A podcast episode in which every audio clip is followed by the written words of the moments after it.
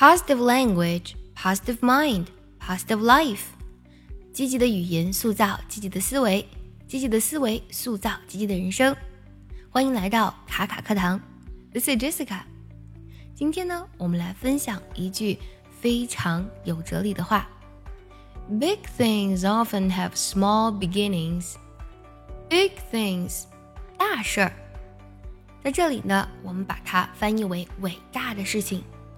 Often，常常、经常，have small beginnings，有着小的开始。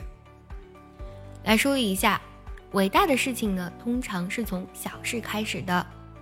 Big things often have small beginnings。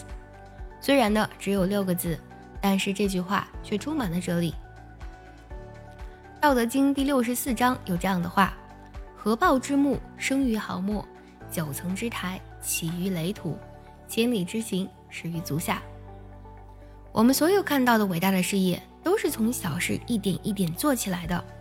学英语也是一样的，有时候我们看似是一个简单的单词，一个简单的发音，只有下功夫练习，融会贯通，最终呢，你才能脱口而出，说出地道流利的英语。接下来我们来看一下这句话的发音技巧。Big things often。那么这三个单词 big 歌的音呢，我们要做一个不完全爆破，在歌这里呢停顿一下。Big things，big things。同时要注意一下 things，th 音呢一定要咬舌，不能把它读成 since。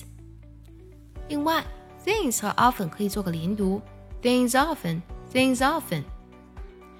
have small beginnings，这里有个难度的单词 small，不少同学呢容易加儿化音，读作 small，要注意不能在我们的舌侧音这里去打卷，不能卷舌 small，舌尖呢抵在上齿龈后侧就好了。再来听一遍，Big things often have small beginnings. Big things often have small beginnings. 千里之行，始于足下。同学们加油哦！